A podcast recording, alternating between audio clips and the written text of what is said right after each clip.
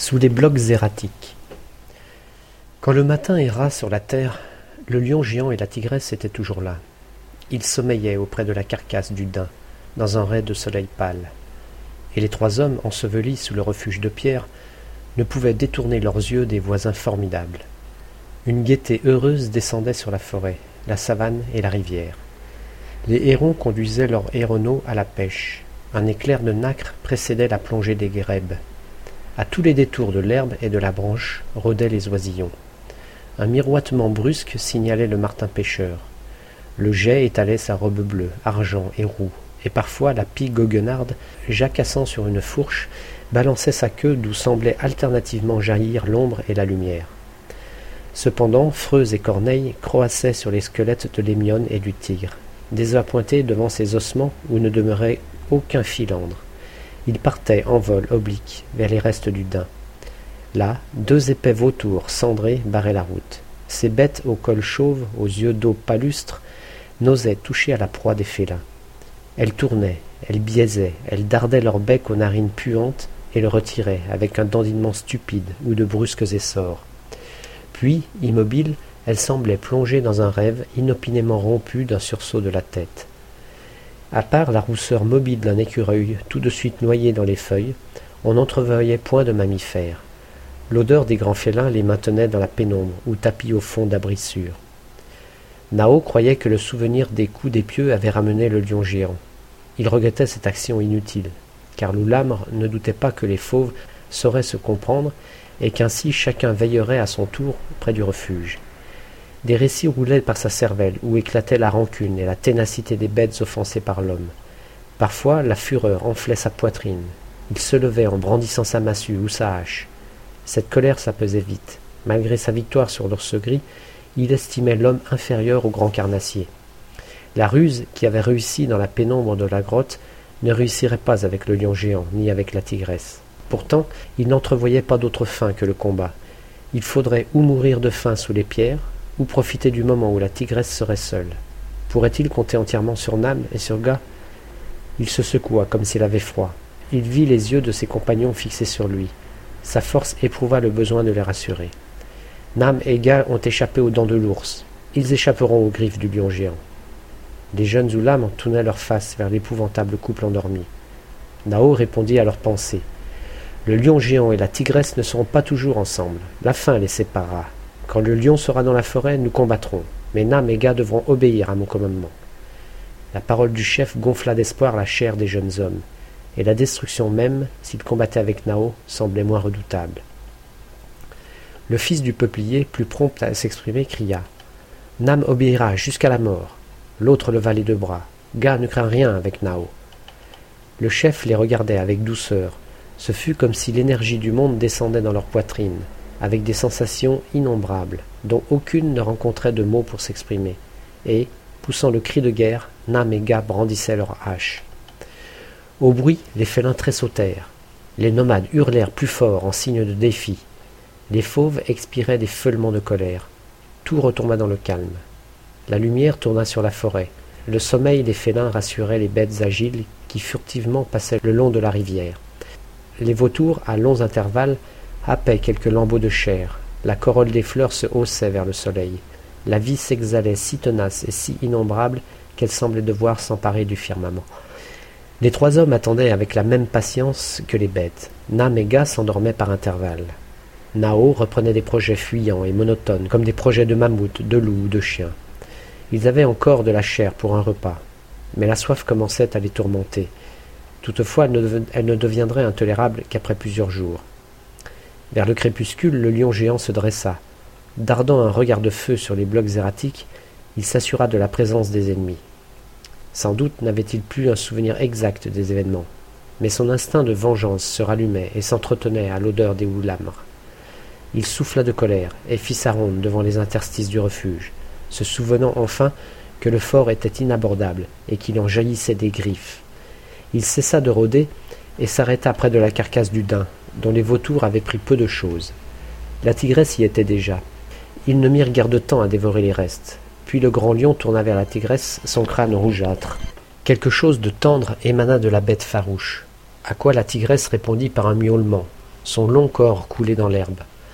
Le lion-tigre, frottant son mufle contre l'échine de sa compagne, la lécha d'une langue râpeuse et flexible. Elle se prêtait à la caresse, les yeux mi-clos, pleins de lueurs vertes.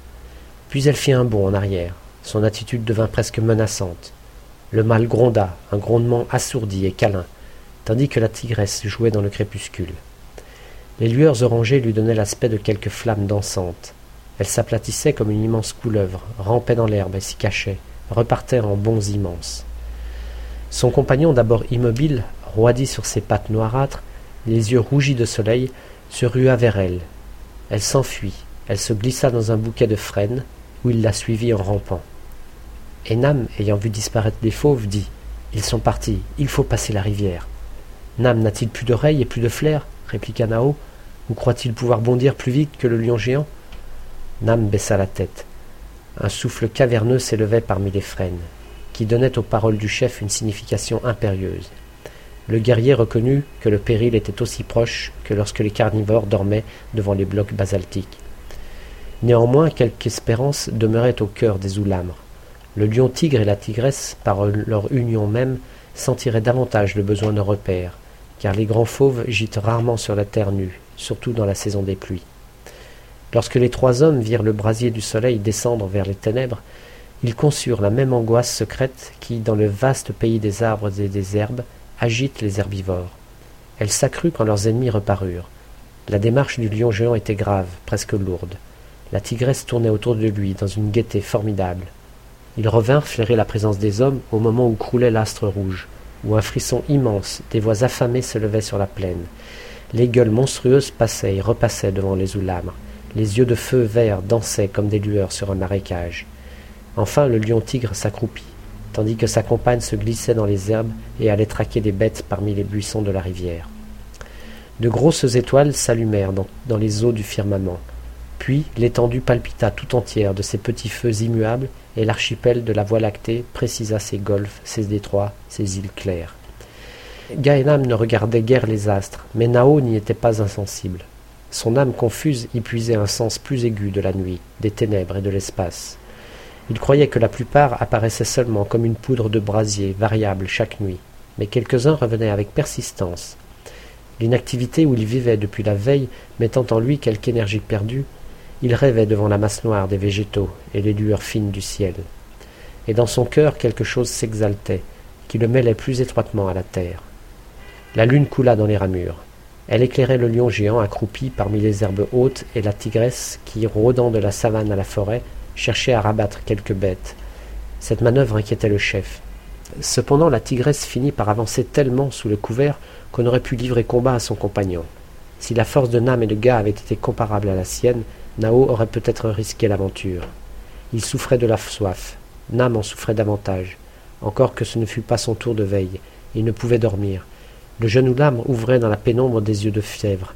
Nao lui-même était triste. Il n'avait jamais senti aussi longue la distance qui le séparait de la horde, de cette petite île d'êtres, hors de laquelle il se perdait dans la cruelle immensité. La figure des femmes flottait autour de lui comme une force plus douée, plus sûre, plus durable que celle des mâles. Dans son rêve, il s'endormit de ce sommeil de veille que la plus légère approche dissipe. Le temps passa sous les étoiles. Nao ne, s'éveilla qu'au retour de la tigresse. Elle ne ramenait pas de proie, elle semblait lasse.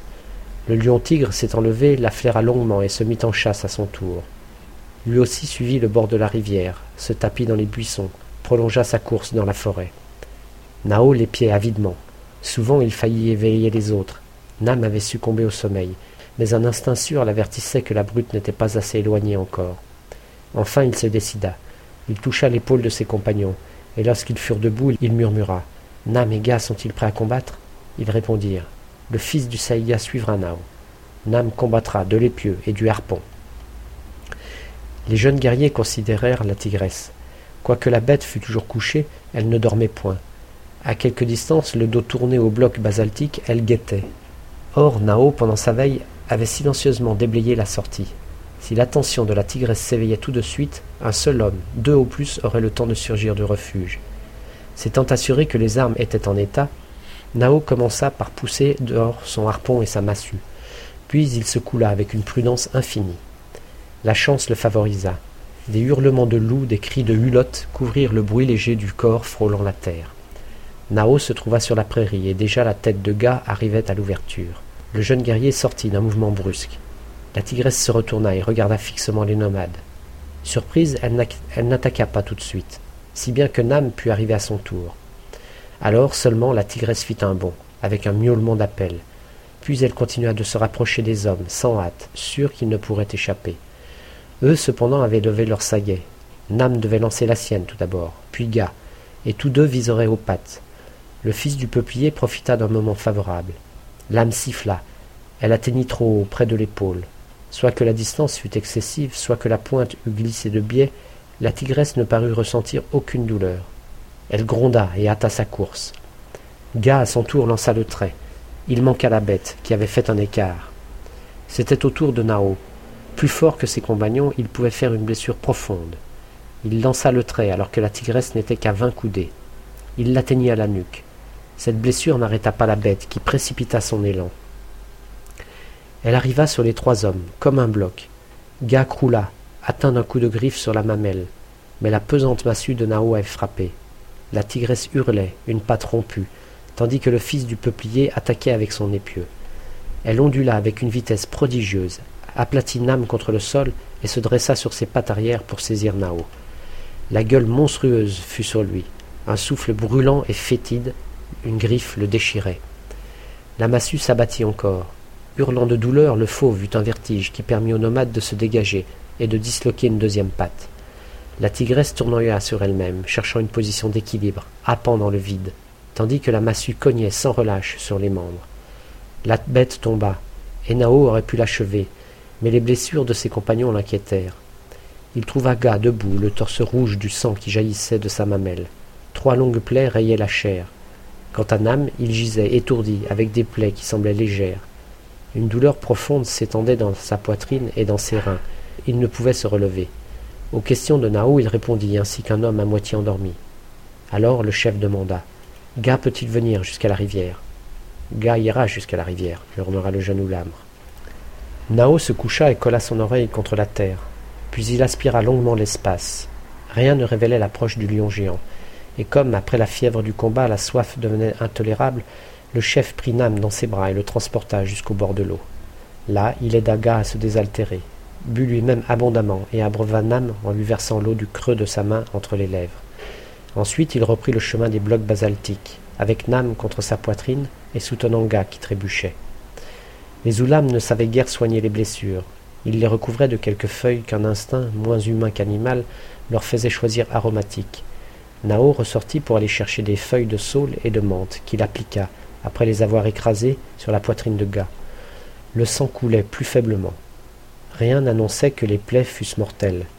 Nam sortait de sa torpeur, quoique ses membres, ses jambes surtout, demeurassent inertes. Et Nao n'oublia pas les paroles utiles. Nam et Ga ont bien combattu. Les fils des Oulam proclameront leur courage.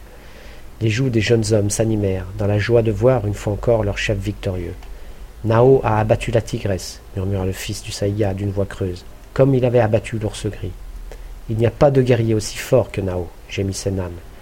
Alors le fils du léopard répéta la parole d'espérance avec tant de force que les blessés sentirent la douceur de l'avenir. Nous ramènerons le feu. Et il ajouta Le lion géant est encore loin. Nao va chercher la proie. Nao allait et revenait par la plaine, surtout près de la rivière. Quelquefois il s'arrêtait devant la tigresse. Elle vivait, sous la chair saignante, les yeux brillaient, intacts. Elle épiait le grand nomade, ce mouvement autour d'elle. Les plaies du flanc et du dos étaient légères, mais les pattes ne pourraient guérir qu'après beaucoup de temps. Nao s'arrêtait auprès de la vaincue. Comme il lui accordait des impressions semblables à celles d'un homme, il criait. Nao a rompu les pattes de la tigresse. Il l'a rendue plus faible qu'une louve. À l'approche du guerrier, elle se soulevait avec un rauquement de colère et de crainte. Il levait sa massue. Nao peut tuer la tigresse, et la tigresse ne peut pas lever une seule de ses griffes contre Nao. Un bruit confus s'entendit. Nao rampa dans l'herbe haute, et des biches parurent, fuyant des chiens encore invisibles, dont on entendait l'aboiement. Elles bondirent dans l'eau, après avoir flairé l'odeur de la tigresse et de l'homme. Mais le dard de Nao siffla. L'une des biches atteinte au flanc dériva. En quelques brasses, il l'atteignit. L'ayant achevée d'un coup de massue, il la chargea sur son épaule et l'emporta vers le refuge, au grand trot, car il flairait le péril proche. Comme il se glissait parmi les pierres, le lion géant sortit de la forêt.